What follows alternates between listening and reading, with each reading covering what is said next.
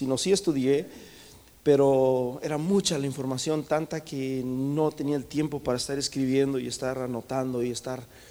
Entonces ah, lo hice un poco diferente. Y no sé ni por dónde empezar, pero ah, quiero empezar aquí en, Hechos capítulo 15, versículo 1.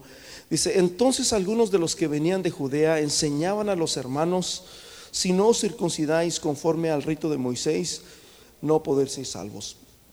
Padre Celestial, en esta hora, Señor, te pedimos que tú nos hables, Señor, en el nombre precioso de Jesús que tu palabra, Señor, va a ser expuesta y que traiga, Señor Jesús, esa sanidad, esa libertad, que traiga, Señor, esa redención, Señor, que traiga, Padre Celestial, ese deseo, Señor, de buscarte, de amarte, en el nombre precioso de Jesús de Nazaret.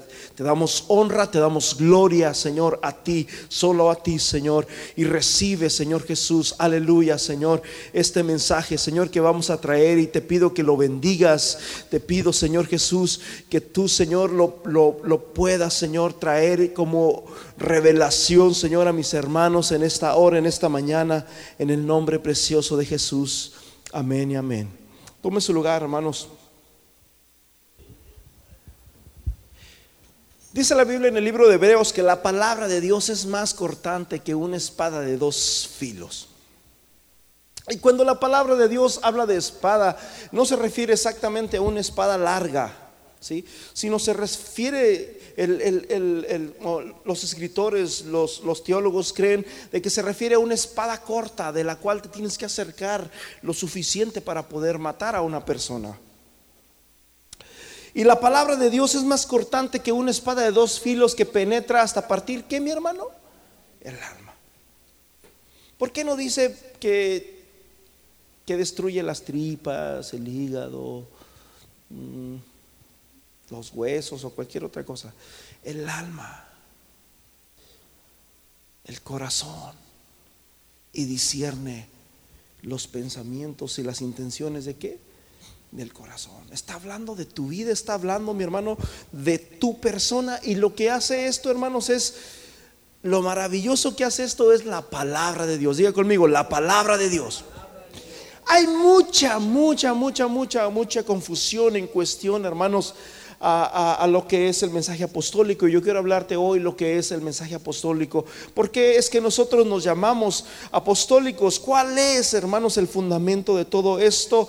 Y yo quiero enseñarles, y estos días, ¿verdad? Mientras estaba estudiando y analizando, eh, eh, he querido, regularmente casi nunca hemos hablado de estos temas de lo que es la iglesia. ¿Qué pasó después de que Jesús ah, muere en la cruz del Calvario? ¿Qué pasó después de que los hermanos están en el Pentecostés? No sabían qué hacer, estaban temerosos, no querían salir, estaban encerrados en un aposento alto. ¿Qué pasó después de todo eso? ¿Qué, qué pasó con la iglesia?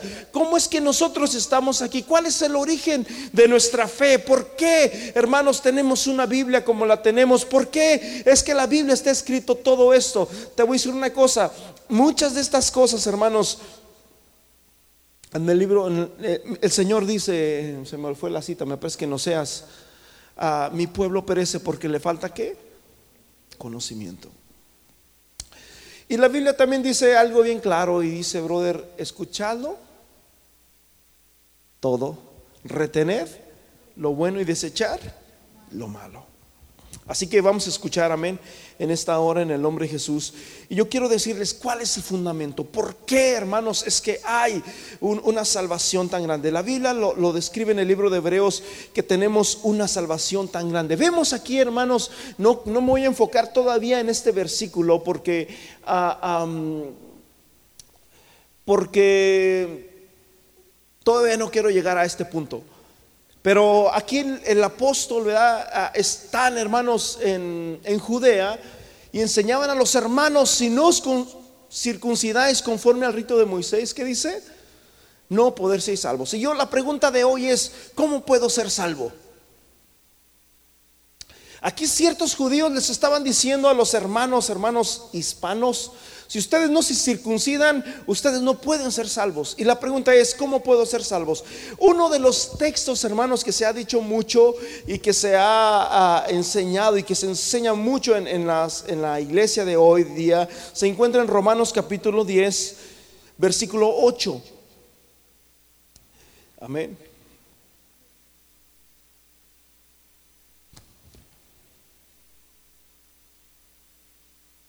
Pablo le escribe a los romanos y dice, más que dice, cerca de ti está la palabra, en tu boca y en tu corazón.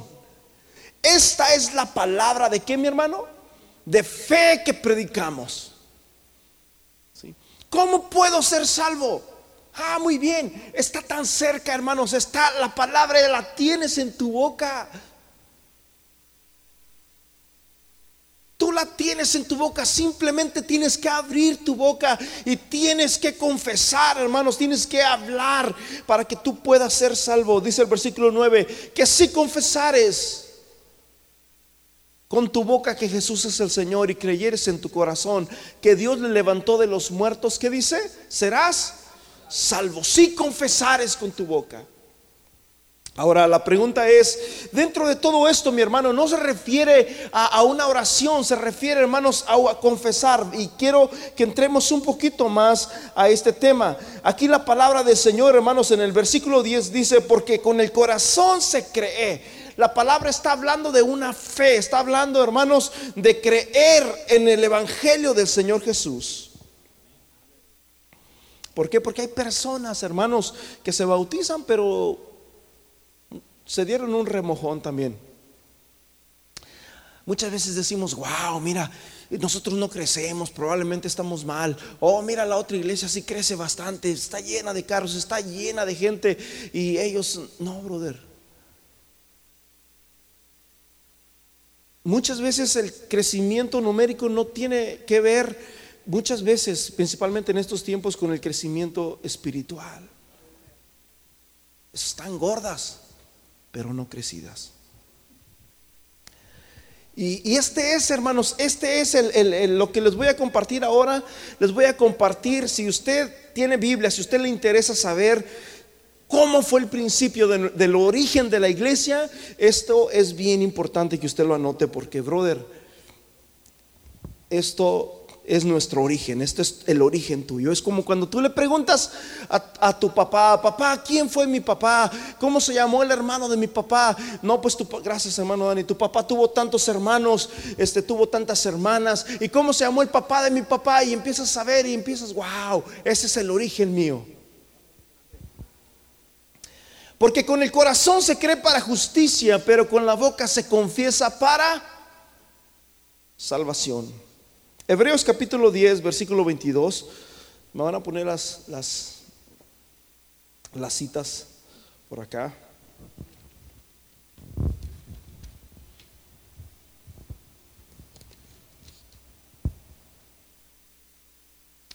Dice, acerquémonos con corazón que sincero, en plena certidumbre de fe, purificados los corazones de mala conciencia y lavados los cuerpos con qué? Con agua pura. Acerquémonos con corazón sincero, porque también nos podemos acercar con un corazón, hermanos, malo, con un corazón malvado. Amén. En plena certidumbre de qué? De fe. Purificados los corazones de mala conciencia. Algunos, no sé si habrá alguien que tenga mala conciencia, bro. De la mala conciencia viene cuando tú estás haciendo algo que no es debido.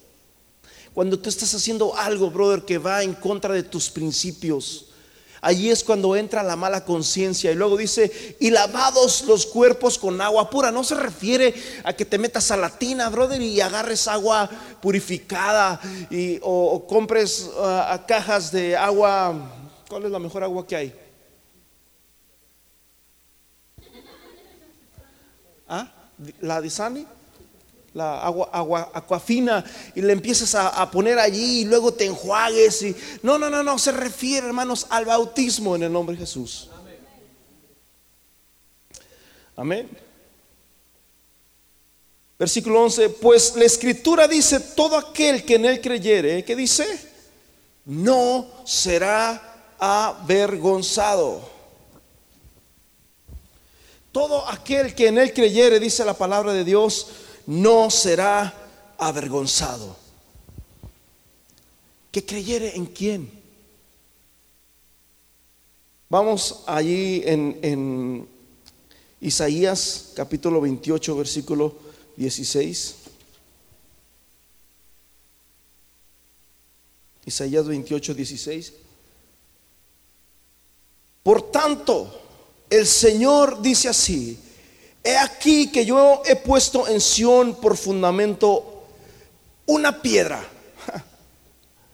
He aquí yo he puesto en Sión por fundamento una piedra, piedra aprobada, angular, preciosa, de cimiento estable. Y luego dice, el que creyere, no se apresure. El pueblo de Israel, hermanos, era el pueblo de Dios. El pueblo de Israel, hermanos, de ellos viene la salvación. Ellos tenían, hermanos, la ley de Moisés. Ellos tenían, mis hermanos, los, los mandamientos. Ellos tenían las promesas. Nosotros no éramos nadie. Nosotros no pertenecíamos a ese pueblo. ¿Se acuerdan de la mujer cananea que miramos la semana pasada? Esta mujer no pertenecía al pueblo de Dios, no era el tiempo para ella. Maestro, mi hija está endemoniada, te pido que te ruego que la sanes. Oh, no es el tiempo, mujer, de que yo le dé el pan que está en la mesa a los perrillos. Muchas personas, ah, el otro día hace tiempo me acuerdo, miré, uh, se ve feo, se ve feo, se ve feo y, se lo voy a compartir que alguien de que está aquí de buena voluntad compre pizza. A ver, hermano Armando que trae muchas cajas de pizza. Tiene buen corazón el brother. A ver si Dios le toca. Y de repente, hermanos, cuando trae la pizza, yo empiezo a comer y, empiezo a tirarle todo lo de arriba, lo de, lo, lo de arriba, y lo empiezo a tirar. Y empiezo a comer y me como una y me como otra y me como otra y me como otra y le tiro lo de arriba. ¿Cómo se va a sentir el brother? ¿Usted, se sentiría bien si fuera ese su caso? Y que usted mira que, híjole, todavía no, no comen mis hijos, híjole, todavía no come fulano, híjole, mira lo que está. No es mi tema, ya no sé ni por qué lo digo, pero cuando la mujer estaba hablando, también los perrillos, también los perrillos comen de las migajas. Hay personas que hacen eso, que, tiran la parte que no les gusta y la desechan, brother, la, tiran, la desechan. ¿Sí me explico? O sea, la mujer le estaba diciendo a Jesús, yo no te pido que, me des algo bueno, algo grande o, un pan completo. Yo lo que ya no quieren, el desecho. Lo que, el desecho, dámelo a mí. Y Jesús se queda sorprendido y le dice, mujer, grande es tu fe. Hermanos, la comida es sagrada. Hay gente que no tiene, hermanos, a qué comer. Si usted puede, cómase todo lo que puede, amén. Si puede, ¿verdad? Pero no la tire, bro. Paz de Cristo. Se ve feo. Y más cuando, cuando vas a la casa de alguien. No, nadie ha ido a mi casa ni nada. Pero no lo digo por nadie, pero sí, sí, lo digo con respeto y que lo hagamos así, hermanos. Amén. Hay que comernos todo y si no te gusta algo, pues lo eches por un ladito y cosas así, pero hay que, hay que estar conscientes de esto. Entonces dice, el que creyere no se apresure, no era el tiempo, hermanos, de, de, nosotros los gentiles para poder entrar ahí, no era el tiempo. Nosotros no éramos pueblo, nosotros no éramos nadie en este mundo. Por eso dice eh, Primera de Pedro capítulo 2, versículo 10, mientras yo busco Primera de Corintios 3, 10. Primera de Pedro dice, vosotros que en otro tiempo, ¿qué dice? No erais pueblo. ¿Qué éramos nosotros? Nada. Delante de Dios, hermanos, nosotros éramos como perrillos. No pertenecíamos a, la gracia de Dios. No éramos pueblo, el único pueblo, hermanos, que se llamaba, que tenía el nombre legítimo de ser llamado pueblo, era el, el pueblo de Israel. Nosotros. En otro tiempo no erais pueblo, pero ahora sois pueblo de Dios. En otro tiempo no habíais alcanzado misericordia, pero ahora habéis alcanzado misericordia. Eso es motivo de gozo.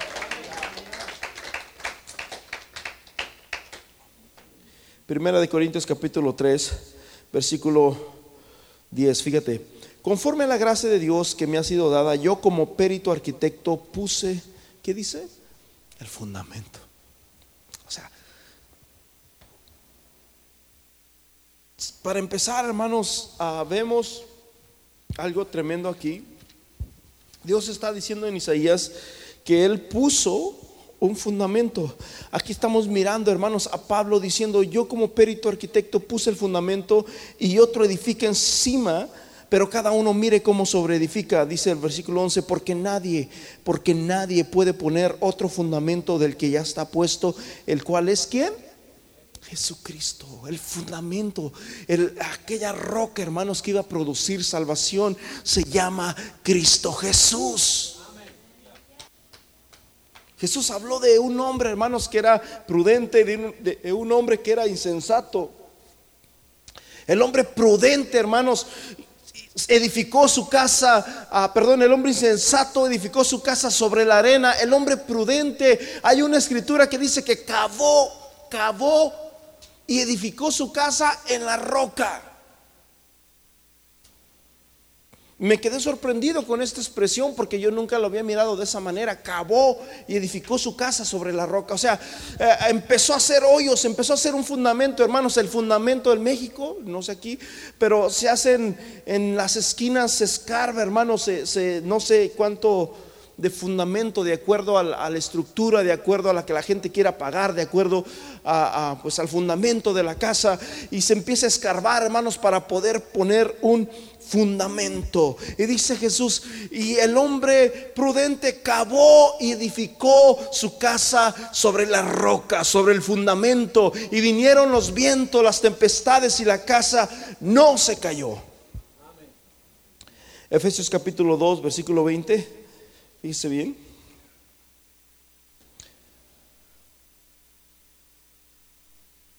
Edificado sobre el fundamento de los apóstoles y profetas, siendo la principal piedra del ángulo. ¿Quién? Jesucristo mismo. Edificaos, edificaos, edifica tu casa, mi hermano. Hay un corito que dice, yo edifiqué mi casa, yo edifiqué mi casa sobre la roca, la edifiqué. Tenemos que edificar nuestra casa, nuestra fe, hermanos, en Cristo Jesús. Él es la piedra principal, edificado sobre el fundamento de los apóstoles, el Nuevo Testamento y los profetas, el Antiguo Testamento, siendo la principal piedra del ángulo. ¿Quién? Jesucristo mismo. Entonces, regresamos en Romanos capítulo 10, versículo 11 pues la escritura dice, todo el que en él creyere, hablando de esa roca, brother, hablando de ese fundamento, todo el que en él creyere no será avergonzado. Yo voy a poner una piedra preciosa, yo voy a poner una piedra escogida, yo voy a poner una piedra perfecta. Y, el, y el que creyere en él no será avergonzado, dice la palabra de Dios. ¿Por qué Dios dijo eso? Dios estaba, hermanos, dándole al pueblo una luz de que iba a venir un hombre llamado Jesús de Nazaret, el cual iba a dar su vida en la cruz del Calvario. Y la palabra de Dios dice que el que en él creyere no será avergonzado.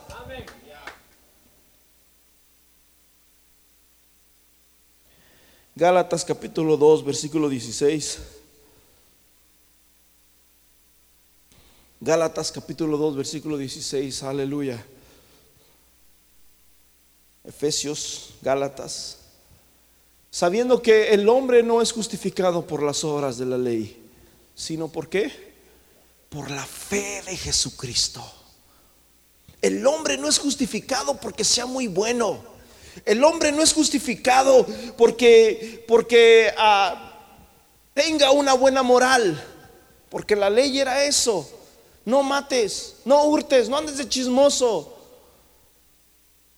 El hombre no es justificado por las obras de la ley, sino por la fe de Jesucristo. Nosotros también hemos creído en Jesucristo para ser justificados por la fe de Cristo y no por las obras de la ley, por cuanto por las obras de la ley nadie será justificado. Paz de Cristo. Luego dice el, 12, porque no hay diferencia entre judío y griego, pues él mismo que se que es Señor de todos es rico para con todos los que le invocan. Invocan. Aquí está la palabra, que si confesares con tu boca que Jesús es el Señor y creyeres en tu corazón que Dios le levantó de los muertos, que si confesares, que si le invocas, hermanos, vas a ser salvo. Amén. Dice el versículo 13, porque todo aquel que invocar el nombre del Señor será que salvo. ¿Habrá alguien aquí, hermanos, que quiera invocar ese nombre que es sobre todo nombre? ¿Habrá alguien aquí, hermanos, sobre que haya sido invocado ese nombre. Fíjate bien, en Hechos capítulo 9, aquí vemos a Saulo en una de sus primeras predicaciones. Saulo empieza a predicar, hermanos, este hombre era contrario a, la doctrina que estamos predicando ahorita. Este hombre era contrario, hermanos, al Evangelio de Jesús. Era contrario, hermanos, al fundamento que es Cristo. Saulo respirando aún amenazas y muerte contra los discípulos del Señor vino. Vamos al versículo 20. Enseguida predicaba a Cristo en la sinagoga. Saulo, ese asesino, ese, ese hombre, hermanos, que, que mató ese es otro tema. Mató a Esteban.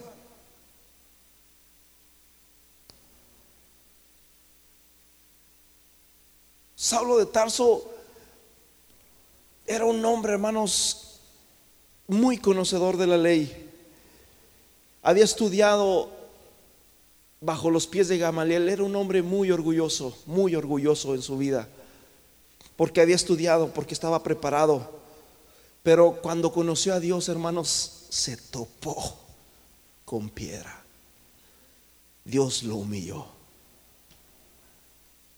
Dios lo humilló de tal manera que él se atrevió a decir en Filipenses, lo que para mí era ganancia, lo estimado como pérdida por amor de Cristo. Y empieza a decir todo su currículum, su hoja de vida. cómo creció, cómo aprendió de la ley, como dice, en cuanto a la ley era perfecto. No tenía tacha alguna. Este era un hombre, hermanos, tremendo, pero tenía un celo contra Cristo. Había un celo de tal manera, hermanos, que él fue uno de los que conspiró contra, contra la muerte de Esteban, brother. Es más, dice la Biblia, mi hermano, fíjate bien, no es mi tema, pero nomás para que miren el, asunto, brother. Fíjate bien, ahí en Hechos capítulo 7, versículo 58, y echándole fuera de la ciudad, apedrearon, le apedrearon a Esteban, y los testigos pusieron sus ropas a los pies de un joven que se llamaba, ¿cómo? Saulo. ¿Qué significa echaron sus ropas? Fíjate bien, ¿te acuerdas cuando mataron a Jesús? El salmista decía que sobre sus, sus ropas echaron suertes y dijeron, ¿sabes qué? Porque cuando agarraban las ropas de la persona pareciera ser que significaba como la maldición, significaba como tú eres responsable de este hecho. Así que cuando miraron que la gente clamaba, crucifíquenle, crucifíquenle. Y cuando miraron que tembló la tierra, que el velo se rasgó en dos y etcétera, etcétera, tantas maravillas, dijeron, verdaderamente este hombre era el Hijo de Dios. Agarraron sus ropas y las desgarraron como diciéndole, wow, todos somos culpables como que la maldición cayó sobre todos. Sin embargo, Saulo aquí está diciendo, no, yo estoy consciente de lo que estoy haciendo. Yo estoy haciendo la voluntad de Dios. Estoy aferrándome a lo que dice la ley de Moisés. Y empezaba Saulo, hermanos, a conspirar amenazas contra el pueblo de Dios de tal manera de que cuando matan a Esteban, él dijo, yo soy responsable de esa muerte. Y él agarró sus ropas o sea, él mismo se hizo de esto. Fíjate en, en, 8 capítulo 1, y Saulo consentía en su muerte, en aquel día hubo gran persecución contra la iglesia que estaba en Jerusalén. Saulo, mis hermanos, estaba respirando amenazas, hermanos, contra los cristianos que, estaban conociendo. En el capítulo 9 vuelve a repetir, Saulo respiraba aún amenazas y muerte contra los discípulos del Señor. Vino al sumo sacerdote y le pidió cartas para las sinagogas de Damasco a fin de que si hallase a algunos hombres o mujeres de este camino, los trajese presos a Jerusalén. Al principio, hermanos, a los discípulos de Jesús se les llamaba discípulos, después se les llamaba los del camino de Jesús, pero después en Antioquía por primera vez se les llamó cristianos, que es, hermanos, hasta la fecha el nombre. ¿Qué significa la palabra cristiano? La palabra cristiano significa seguidor de Jesús. Ese Saulo del que le estoy hablando, ese Saulo orgulloso, que, que un sabiondo que sabía todo acerca de, Dios, sabía todo acerca de la Biblia, sabía todo acerca de la ley, que no había quien lo pudiera refutar porque tenía un conocimiento pleno. Dios se acerca con él, hermanos, cara a cara, como a las 12 del día. Y tú puedes ver su testimonio ahí en el capítulo a, a 9 donde Saulo, mis hermanos, ve una luz más fuerte que el sol a las 12 del día, de tal manera que lo dejó ciego con una ceguera y le dijo, Saulo, ve por este camino y te vas a encontrar un hombre el cual te va a decir cómo, va, cómo puede ser salvo. Fíjate bien, Saulo, ¿cómo da su testimonio, brother? Ahí en... Ah, bueno, ahorita después lo hablamos eso. El versículo 20. Enseguida predicaba Cristo en las sinagogas diciendo que este era el Hijo de Dios. Saulo, el que conspiraba, Saulo, el que odiaba el Evangelio, el que odiaba a los cristianos, ahora era un predicador. Ahora estaba predicando a Cristo. Y me sorprende, mis hermanos, que cuando este hombre, una de las cosas que, que Dios dijo de él cuando estaba ah, ah, en su terquedad de, querer destruir, hermanos, el Evangelio. Pero, hermanos, la escritura estaba bien hecha, la escritura estaba dicha. Ni las puertas del Hades prevalecerán contra la iglesia. Saulo de Tarso, mi hermanos, mientras estaba ahí, Dios le da una revelación, mis hermanos, Ananías.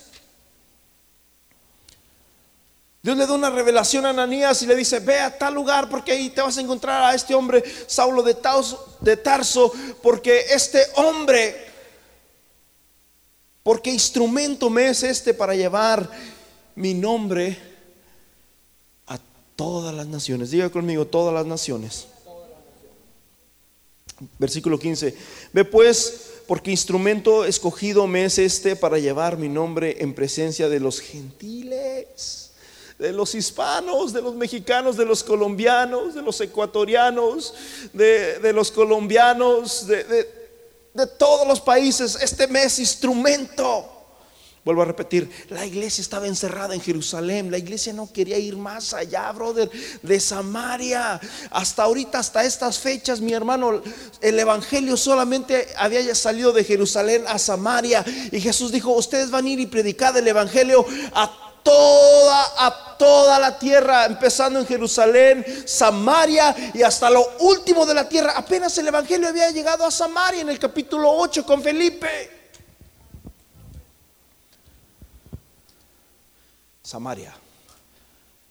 Anteriormente, hermanos, en el tiempo de Daniel, perdón, David,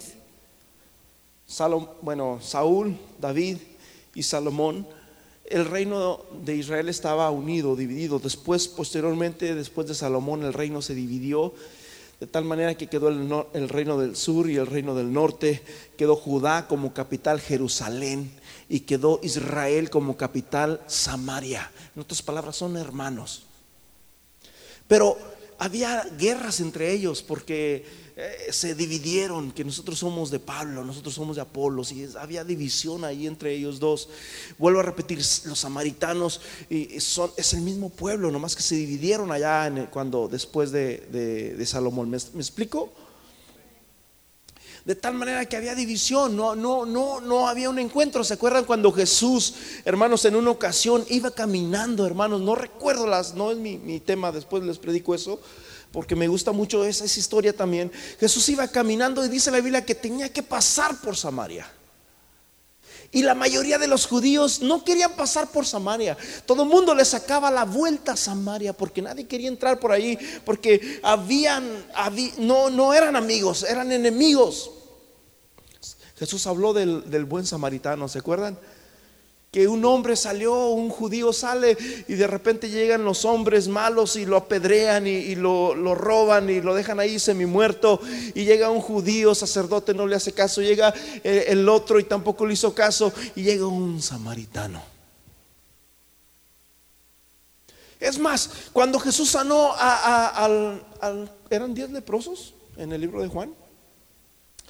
Sanó a diez leprosos y les dice Jesús, vayan al sacerdote y preséntense iban corriendo y cuando iban corriendo la lepra se empezó a ir, a ir, a ir de tal manera, mi hermano, que cuando iban corriendo uno de ellos se dio cuenta de que no tenía lepra y corrió, hermanos, a donde estaba Jesús a decirle, gracias, gracias, yo soy sano.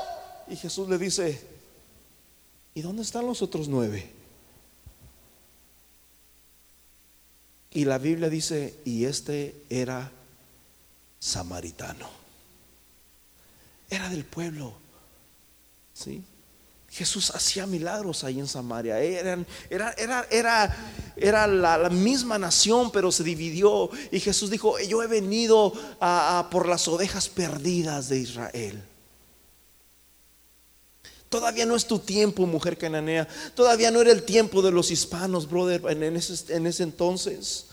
Entonces vemos aquí, hermanos, que el pueblo de Israel o, la iglesia, después de que Jesús muere, después de esto, empezó, empezaron a predicar, pero estaban en Jerusalén. Posteriormente, hermanos, se fueron a Samaria. En Hechos capítulo 2, versículo 32 es donde Pedro se levanta y dice, por tanto, arrepentíos y bautícese cada uno de vosotros en el nombre de Jesucristo para el perdón de los pecados y recibiréis el don del Espíritu Santo. Entonces, ¿qué necesitamos para ser salvos, mi hermano? Necesitamos ritos, necesitamos un buen comportamiento. no, brother, no es porque tú seas un... Hay mucha gente allá afuera que tiene muy buena moral, pero no se trata de eso, se trata de que tú creas en el Evangelio de Jesús, que tú creas con tu corazón y que, lo confieses con tu boca de que Jesús es el Señor, serás salvo tú y toda tu casa.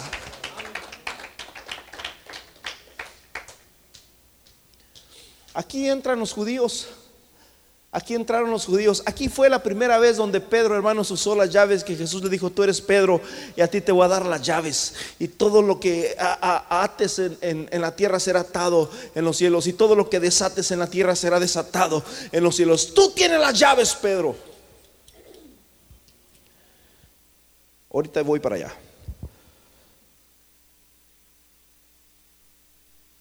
Fíjate bien, Hechos capítulo 9, versículo 20.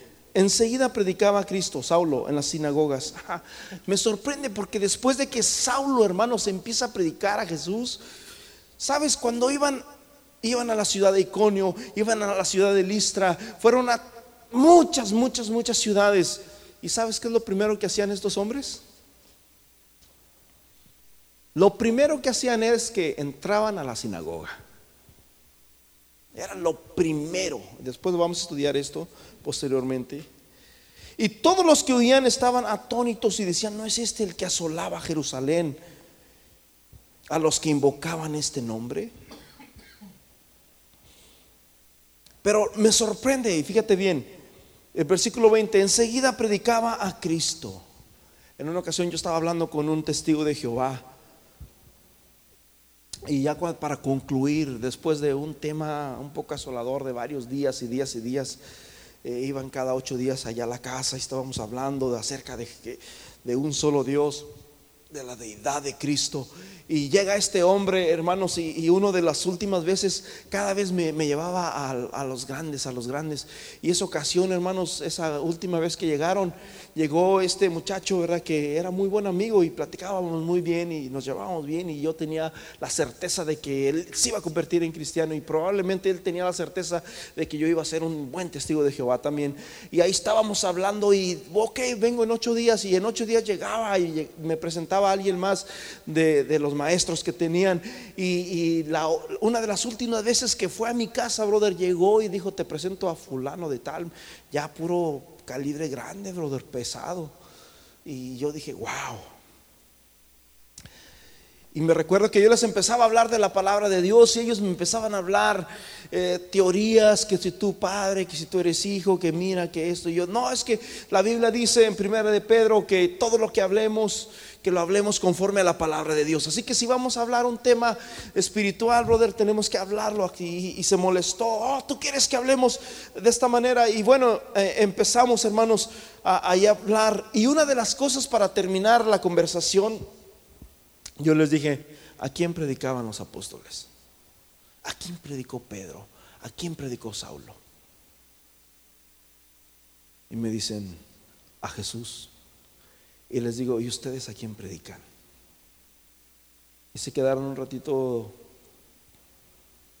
ah, en silencio y me contestaron a Jesús. Y les dije, Dios les bendiga. Y ya estábamos parados cuando estábamos haciendo eso. Dice, diciendo que este era quién? El que, el que mataba, el que tenía el conocimiento, hermanos, de la ley Ahora andaba predicando de que Jesús era el Hijo de Dios. Mateo capítulo 16. Vamos. Se va a poner bueno, vamos. Mateo capítulo 16.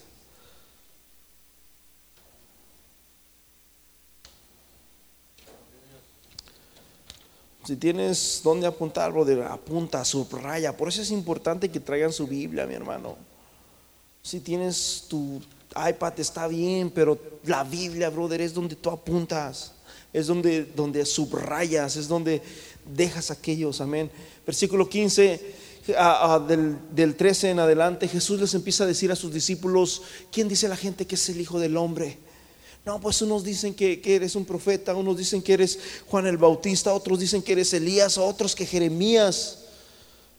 En versículo 15 Jesús le dice, ¿y vosotros quién decís que soy yo? ¿Y vosotros quién decís que soy yo? Se levanta Pedro y dice, tú eres el Cristo, el Hijo del Dios viviente. Y Jesús se queda, bienaventurado eres Pedro, porque no fuiste como Saulo bajo los pies de Gamaliel. No estudiaste, no tienes un doctorado en teología. Nunca has estudiado la ley. Eres un pescador. Eres bienaventurado porque mi Padre Celestial te lo ha revelado. ¿A cuántos de los que están aquí quieren que Dios les revele quién es ese nombre? Dios se lo reveló. Saulo tenía toda la revelación, hermanos, de la ley. Pero, escúchame bien, en, ese capítulo 9 que leímos, Saulo ya estaba diciendo lo mismo que dijo Pedro aquí y predicaba que Jesús era el Cristo, el Hijo de Dios. ¿Qué significa eso para el pueblo judío, mi hermano? Significa de que Jesús era Dios mismo. Ese a quien ustedes crucificaron es, es Dios el que vino. No era un hombre mortal como cualquiera de nosotros. Yo lo miré. Yo era un, un que asesino un odioso. Yo odiaba ese camino, yo odiaba ese evangelio, pero yo lo miré con mis propios ojos. Y predicaba que Jesús era el Hijo de Dios. Mateo capítulo 22, versículo 41. Dígate bien. Apúntale, subrayale, brother, en tu Biblia. Vamos. Que se mire la marca ahí tuya. Mateo 22, versículo 41. Y estando junto a los fariseos, Jesús les preguntó diciendo, ¿qué pensáis del Cristo? ¿De quién es hijo? Y le dijeron, de David. Jesús les dice a los fariseos, ¿de quién es hijo el Cristo? Es hijo de David. Y Jesús le dice, pues como David en el Espíritu llama al Señor diciendo, dijo el Señor a mi Señor, siéntate a mi diestra hasta que ponga a mis enemigos bajo el estrado de tus pies. Pues David le llama Señor, ¿cómo es su hijo? El viernes nos compartía el hermano, hermanos, que la palabra Señor es una palabra que solamente se le daba a Dios, no a nadie más. Posteriormente, después vinieron los señores como los césares que se creían los señores. Y por eso, hermanos, es que se escribió Filipenses a, a 2.10, si no me equivoco, donde dice, y toda lengua confiese que Jesucristo es el Señor. Porque ya César ya, ya, era Señor. Llegaban los soldados romanos y se le metían a una a iglesia como esta y decían, ¿quién es el Señor? Si tú decías, a Cristo, Jesús es el Señor, te mataban. Pero si tú decías, César, César es el Señor, véngase por un lado, usted puede irse para su casa.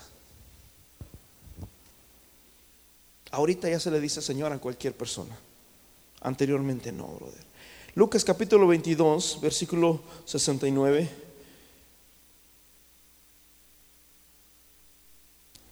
Estamos hablando de quién era Cristo. Ese hombre, hermanos, que Saulo estaba predicando. Lucas 22, versículo 69. Pero desde ahora el Hijo del Hombre se sentará a la diestra del poder. ¿De quién? De Dios, el Hijo del Hombre. Y predicaba que Jesús era el Hijo de Dios. Versículo 70. Dijeron todos, luego, dijeron todos, luego, ¿eres tú el Hijo de Dios? Y él respondió, vosotros decís que qué? Que lo soy. ¿Quién era Jesús, mi hermano? El Hijo de Dios. Era un hombre, era un simple humano como usted y como yo. ¿Sí? Primera de Juan capítulo 4 versículo 15 hasta ya casi por Apocalipsis. Primera de Juan, primera de Juan versículo 4, capítulo 4 versículo 15.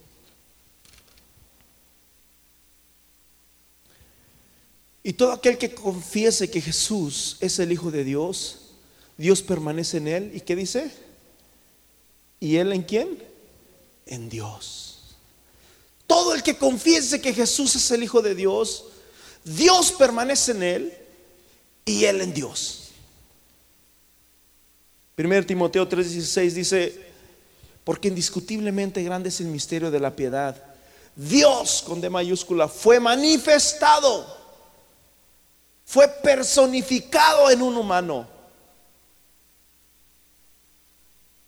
¿Sí? Visto de los ángeles, predicado a los gentiles, creído en el mundo y recibido arriba en gloria. Dios con D mayúscula vino, hermanos, personalmente a la tierra. Oh, mi hermano vino y nació en un pesebre. El creador, hermanos, vino a buscar su creación. El dador de la vida vino a morir por usted y por mí.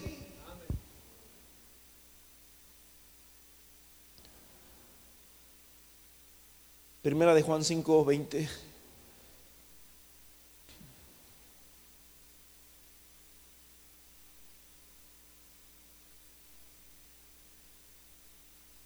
Pero sabemos que el Hijo de Dios, ¿el Hijo de quién? Fíjate bien, yo ese versículo lo dije de memoria, ahorita como algunos otros, pero no sabía que decía Hijo de Dios. Pero sabemos que el Hijo de Dios, bueno, sí sabía, pero no lo tenía en mente ahorita. ¿Quién es el Hijo de Dios? Ha venido y nos ha dado entendimiento para conocer no a los que son verdaderos, porque Jesús dijo, yo soy el camino, la verdad, no una verdad, la verdad, solamente hay una verdad. Nos ha dado entendimiento para conocer la verdad. Y estamos en, el, en la verdad. Estamos en el camino. Estamos en el verdadero, en su Hijo Jesucristo. Este es el verdadero Dios. ¿Y qué dice? Y la vida eterna. Aleluya. Dale un aplauso fuerte al Rey.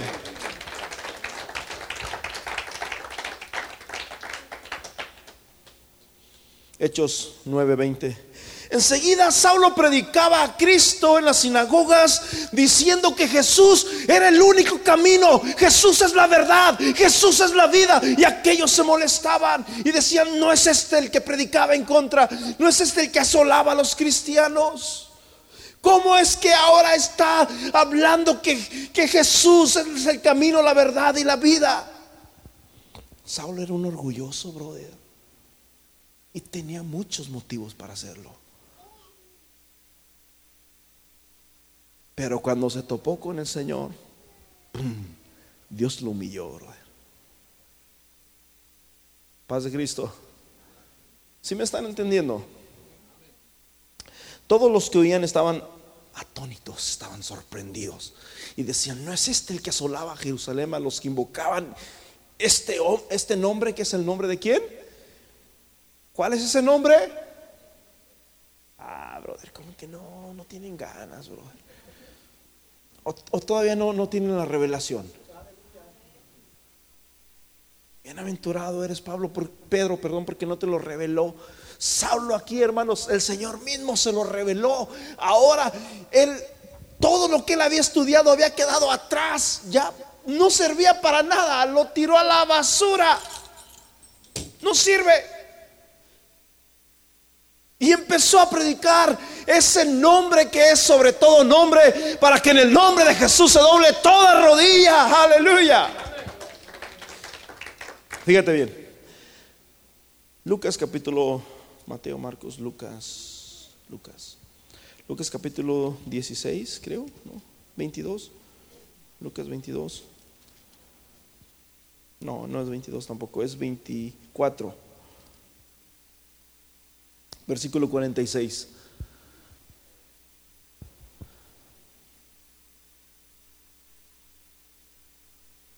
Y les dijo, así está escrito y así fue necesario que el Cristo padeciese y resucitase de los muertos al tercer día. ¿Quién dice la gente que soy yo? Tú eres el Cristo. El enviado, eres el Mesías. Versículo 47. Fíjate, brother, fíjate, brother y que se predicase en quién? En ese nombre que sobre todo nombre.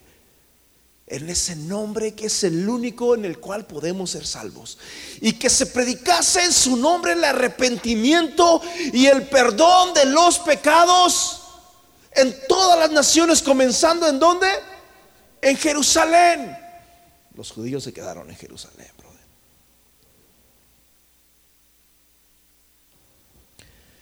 Hechos 4:12, yo creo que todos sabemos ese texto, brother. ¿11 o 12?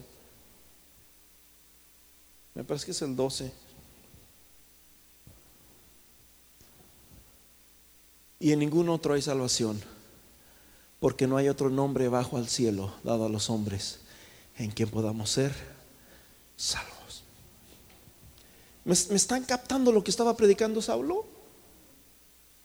Totalmente contrario a lo que él había estudiado. El título, brother, que él tenía de fariseo de fariseos en cuanto a la... Fíjate bien, es que Filipenses, vamos a Filipenses, vamos a buscar ese, ese, ese punto para que me entiendan, brother, porque como que no quiero llenarlos de palabras, quiero que lo vean, quiero que, que miren cuál, era el, cuál es el fundamento, hermanos, que, que, les estamos hablando. Uh, ¿Dónde estamos? Me parece que es el capítulo 3. Vamos al 3, dice, por lo demás, hermanos, gozaos en el Señor. Mm. Versículo 4, aunque yo tengo también de qué gloriarme en la carne, si alguno piensa que tiene de qué confiar en la carne, yo más. Versículo 5, circuncidado al octavo día del linaje de Israel, de la tribu de Benjamín, hebreo de hebreos, en cuanto a la ley, ¿qué dice? Fariseo, en cuanto al celo, perseguidor de la iglesia. En cuanto a la justicia que es en la ley, irreprensible. No, no le podías hallar el modo a este hombre, era un hombre recto. Amén. Pero ahí no estaba la salvación. Ve a tal lugar, ve a tal calle y ahí se te va a decir cómo puedes ser salvo, le dice el Señor. Pero cuántas cosas eran para mí ganancia, eran de estima. Las he estimado como pérdida. ¿Qué dice? Por amor a Cristo. Saulo, hermanos, ese hombre, hermanos, que, que, hacía todas estas cosas, ahora, hermanos, estaba predicando de que Jesús era el Cristo. No es este, estoy en, regresé nuevamente a Hechos capítulo 9, versículo 21, y todos los que oían estaban atónitos y decían, no es este el que asolaba en Jerusalén a los que invocaban ese nombre, ese nombre que es sobre todo nombre, ese nombre, hermanos, que es el, el nombre, hermanos, en el cual nosotros podemos ser salvos. Y eso vino acá para llevar los presos ante los principales sacerdotes. Pero dice el versículo 22, y Saulo se desanimaba. Saulo se confundía, se desalentaba. ¿Sí pasaba eso? Se esforzaba. Brother, este hombre, escúchame bien, si conoces la historia de Saulo,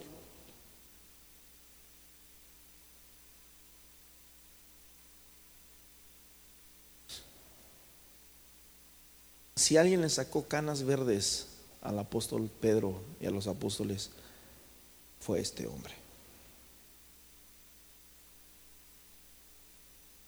Cuando se convirtió, llegó en un punto, brother, en los que los de la circuncisión ya no lo querían,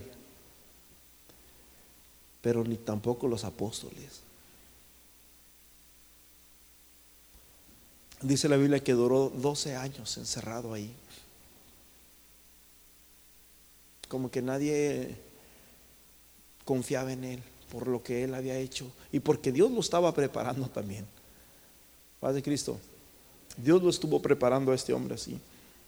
A pesar de que ya tenía mucha preparación, pero Dios lo estaba preparando. Pero dice la Biblia que a pesar de tantas oposiciones que tenía, la Biblia dice que Saulo más se esforzaba.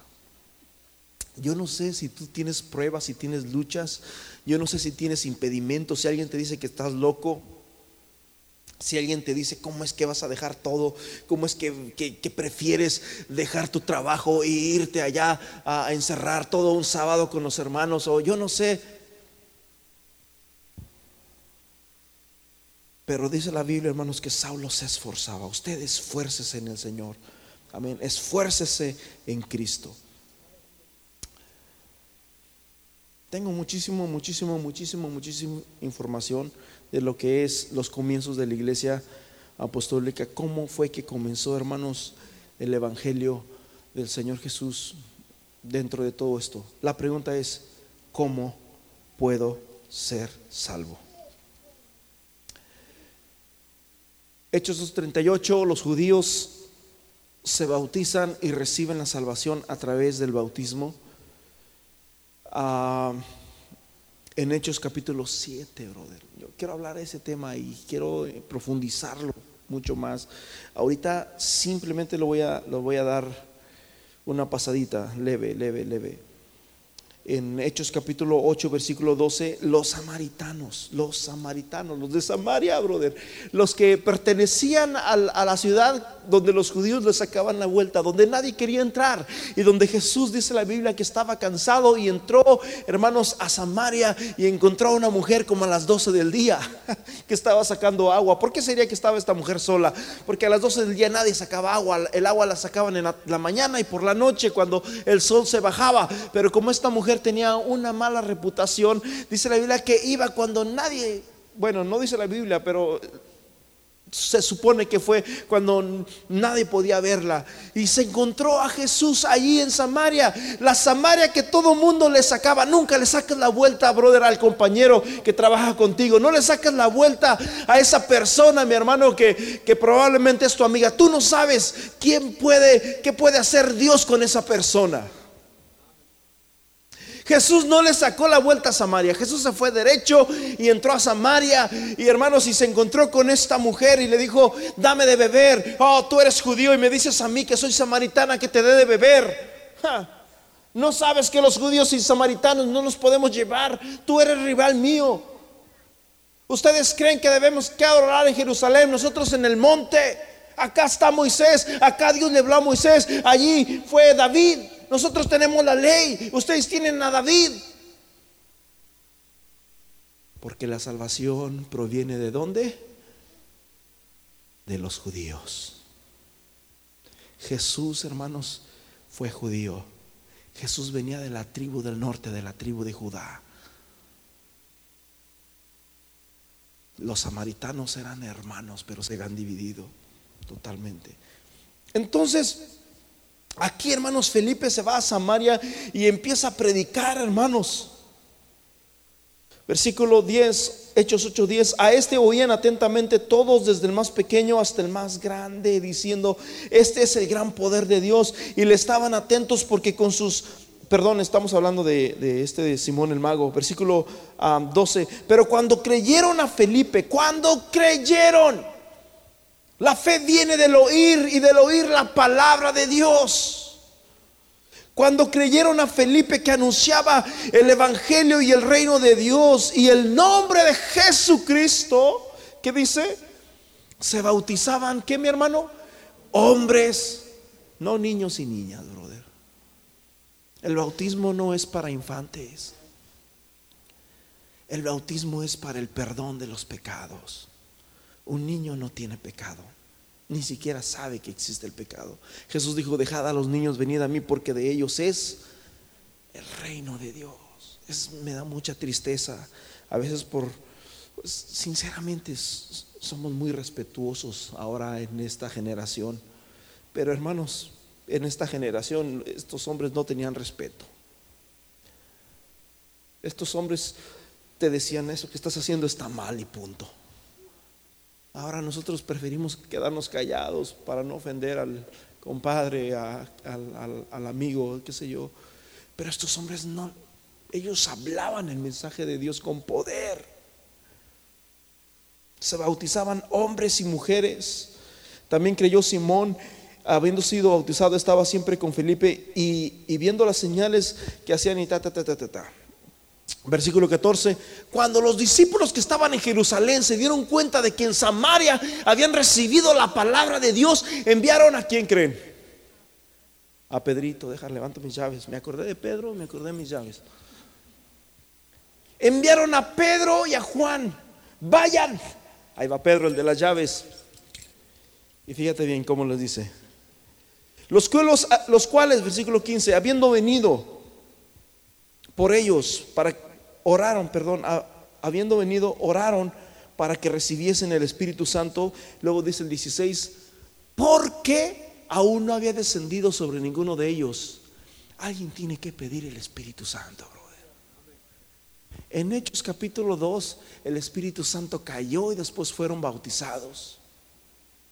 Primero el Espíritu Santo después el bautismo.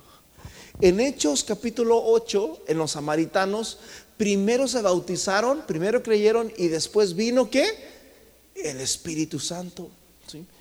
Porque aún no había descendido sobre ninguno de ellos, sino que solamente habían sido bautizados en qué? En el nombre de Jesús. Hermanos, todos los bautismos que habla la Biblia fueron en el nombre de Jesús. No hay otro, brother.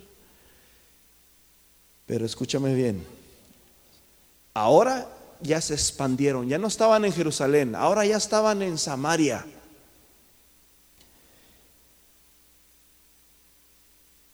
Pero en Hechos capítulo 10,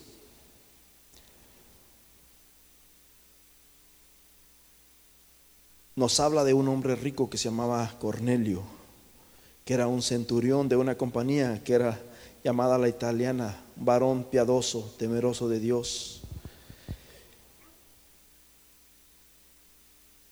Con toda su casa y hacía muchas limonas al pueblo y oraba siempre a Dios. Este vio claramente en una visión como a la hora novena en el día de un, eh, eh, perdón, de día, que un ángel de Dios entraba con él y estaba y le decía, Cornelio. Y él mirándole fijamente atemorizado dijo, ¿qué Señor? Y él le dijo, tus oraciones y tus limonas han subido para memoria delante de Dios. Hermanos, qué precioso es cuando tus oraciones y tus limonas, lo que tú das a Dios, tus ofrendas son recibidas con el Señor. Envía pues ahora hombres a Jope y haz venir a Simón, el que tiene por sobrenombre Pedro. Este posa en casa de cierto Simón curtidor que tiene su casa junto al mar, y él te dirá lo que es necesario que hagas. Lo que es necesario que hagas. Aquí dijo esto, pero ahora, después de que Saulo va, perdón, Pedro va, Pedro recibe una visión, igualmente así como, como la recibió Cornelio, Pedro recibe una, visión donde miró, dice la Biblia que, si no me equivoco, no recuerdo bien si Pedro estaba ayunando o, estaba orando y de repente miró lienzos, platos que venían, brother, con fajitas, venían carne, carnitas. Y, de todo tipo de animales, camarones y de todo. Y el Señor le dijo, hey, cómete, échate un taquito de esto. Y, Pedro, ¿cómo voy a poder comer eh, cosa inmunda? ¿Cómo voy a llamar puro a lo que tú has hecho inmundo? Y, Dios le dice, no llames inmundo a lo que yo he limpiado. Mañana, dice, van a venir tantos hombres que vienen por ti no tengas miedo, ve con ellos. Y enseguida, hermanos, llegaron aquellos hombres y, se quedaron ahí. Pedro se llevó a seis judíos con ellos y se fueron, hermanos, rumbo, hermanos, en, una, en un BMW para la ciudad de, ¿dónde era? ¿De Jope? Acuérdense bien de que Cornelio era una persona que tenía mucho dinero. Y les empezó a hablar Pedro a los gentiles, a los gentiles, a los hispanos, nosotros, aleluya. El Evangelio llegó a los hispanos por primera vez. Y gracias, hermanos, a ese Evangelio es que ahora nosotros estamos aquí. En el versículo 44, mientras aún les hablaba Pedro a los hispanos, estas palabras, el Espíritu Santo cayó sobre los que estaban escuchando el mensaje. Aquí primero cae el Espíritu Santo y después son bautizados. Y en el otro primero fueron bautizados y después recibieron el Espíritu Santo. Y los fieles de la circuncisión, o sea, los que vean, Pedro se llevó, oye, vamos a ir a los gentiles, el Señor me dijo que fuera, Dios me dio una revelación y me dijo que iban a venir y vamos, quiero que me acompañen, ok, vamos, nosotros también, wow, que quedarán estos gentiles, ok, vamos para allá. Y Pedro les empezó a predicar, pues a lo mejor sin fe, no sabía que se iban a convertir, simplemente les dijo pues todo el evangelio de Jesús, de lo quién era Jesús, lo que lo que decía la Biblia acerca de Jesús y cómo murió y resucitó y cómo ahora el pueblo de Israel estaba así, cómo la iglesia iba creciendo, cómo la iglesia en Jerusalén recibieron el Espíritu Santo, estábamos nosotros allá encerrados en una azotea cuando de repente comenzamos a orar. La Biblia dice que estaban sentados así como usted. Y de repente vino un viento recio que soplaba. Y empezaron a hablar en otras lenguas, de tal manera que salía fuego, hermanos, de, cada uno de ellos. Y empezó Pedro, hermanos, a, a, compartirles esto cuando el Espíritu Santo cayó sobre todos los que oían el discurso. Los hispanos. Y los fieles de la circuncisión se quedaron, se quedaron asombrados. O sea, los judíos que iban ahí se quedaron asombrados de ver cómo el Espíritu Santo se derramaba sobre los hispanos. Versículo 46, porque los oían que hablaban en lenguas y glorificaban a Dios. Entonces respondió Pedro, ¿puede acaso alguno de ustedes impedir que estos hispanos también sean bautizados como nosotros los judíos y como los samaritanos? ¿Alguien aquí puede impedirlo? ¿Puede acaso alguno impedir el agua? Hermanos, ¿qué necesito para ser salvos? Necesitas ser bautizado. Necesitas entrar en el agua. Jesús dijo, hermanos, que el que no naciere del agua y del Espíritu no puede entrar en el reino de los cielos. Estos que han recibido el Espíritu Santo también como nosotros, versículo 48, y mandó bautizarles en el nombre de quién? Del Señor Jesús. Pin luz. Los judíos en Jerusalén, en Hechos capítulo 2, 38, se bautizaron en el nombre del Señor Jesús. Los samaritanos en Hechos capítulo 8 se bautizaron en el nombre de Jesús. Y los hispanos se deben de bautizar también en el nombre del Señor Jesús.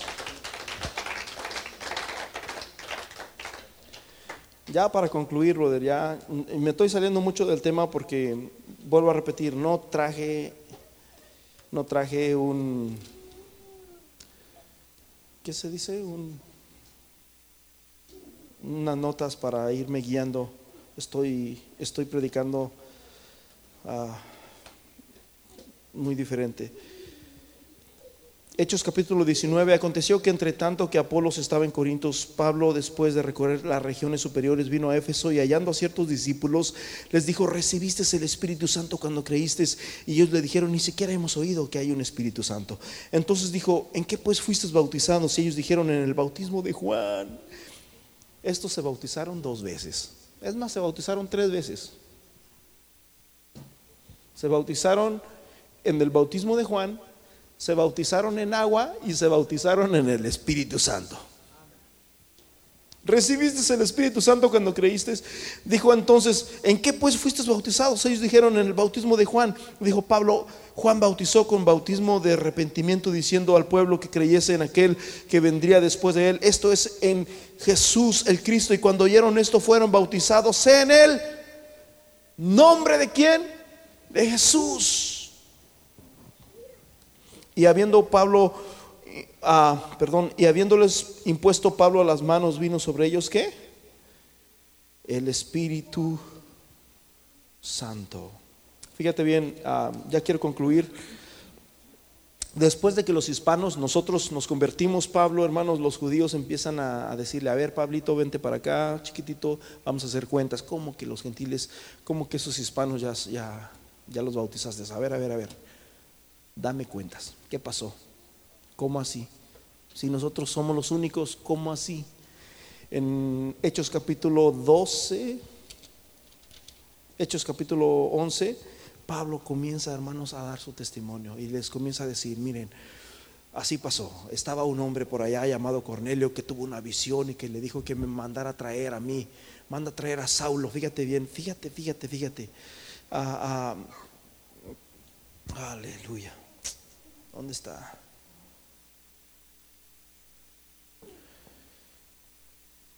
Bueno, primero empieza a hablar de la, del lienzo y todo eso en, los primeros versículos. Amén, aquí lo tengo. En el capítulo 13, Hechos 11, 13, quien nos contó cómo había visto en su casa un ángel que se puso de pie y dijo, envía a Jope y haz venir a Simón. Él tiene, el que tiene poder por sobrenombre Pedro, el cual él hablará por las palabras, perdón, Él te hablará palabras por las cuales serás, ¿qué mi hermano? Salvo. Él te va a decir cómo vas a ser salvo. ¿Habrá alguien aquí que le quede alguna duda? ¿Cómo puedo ser salvo? Si hay dudosos, nomás digan y los aventamos al agua.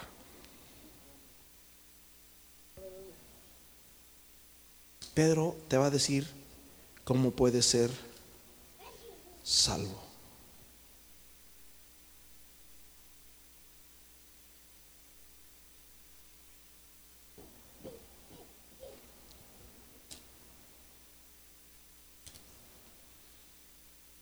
Yo no sé si habrá alguien aquí, hermanos. Andaba buscando una cita que no la pude encontrar. Ah. Donde dice Pablo, ahora pues, ¿por qué te detienes? Levántate y lava tus pecados invocando su nombre. Ahí si lo encuentra la mano ahí en Google o donde sea, hay que la ponga. Mi hermano, brother, el fundamento está puesto. El fundamento ya está puesto. Ponte de pie. Señor Jesús, te damos gracias, Padre, porque hemos oído tu palabra y tu palabra es más cortante que una espada de dos filos, que penetra hasta partir el alma, que penetra hasta partir, Señor Jesús, que discierne los pensamientos y las intenciones del corazón. Señor, reconocemos que solamente necesitamos de tu palabra para poder ser salvos, que no podemos hacer salvos porque seamos buenos, que no podemos hacer salvos porque hagamos muchos ritos, sino por el puro afecto de tu voluntad. He aquí la palabra está tan cerca de ti, brother. Alguien tiene que decir, ¿sabes que Yo quiero ser bautizado este año. Alguien tiene que alcanzar su salvación este año, bro, porque el mañana, el mañana no es nuestro. Esta es la palabra de fe. Esta es la palabra de fe. Que si creyeres con todo tu corazón que Jesús es el Señor y que Dios le levantó de los muertos, serás salvo tú y toda tu casa. Aquí está la salvación. Aquí está el perdón de pecados. Aquí está la vida eterna. Jesús dijo, yo soy el camino, la verdad y la vida. Señor Jesús, en esta hora, Señor, danos esa luz.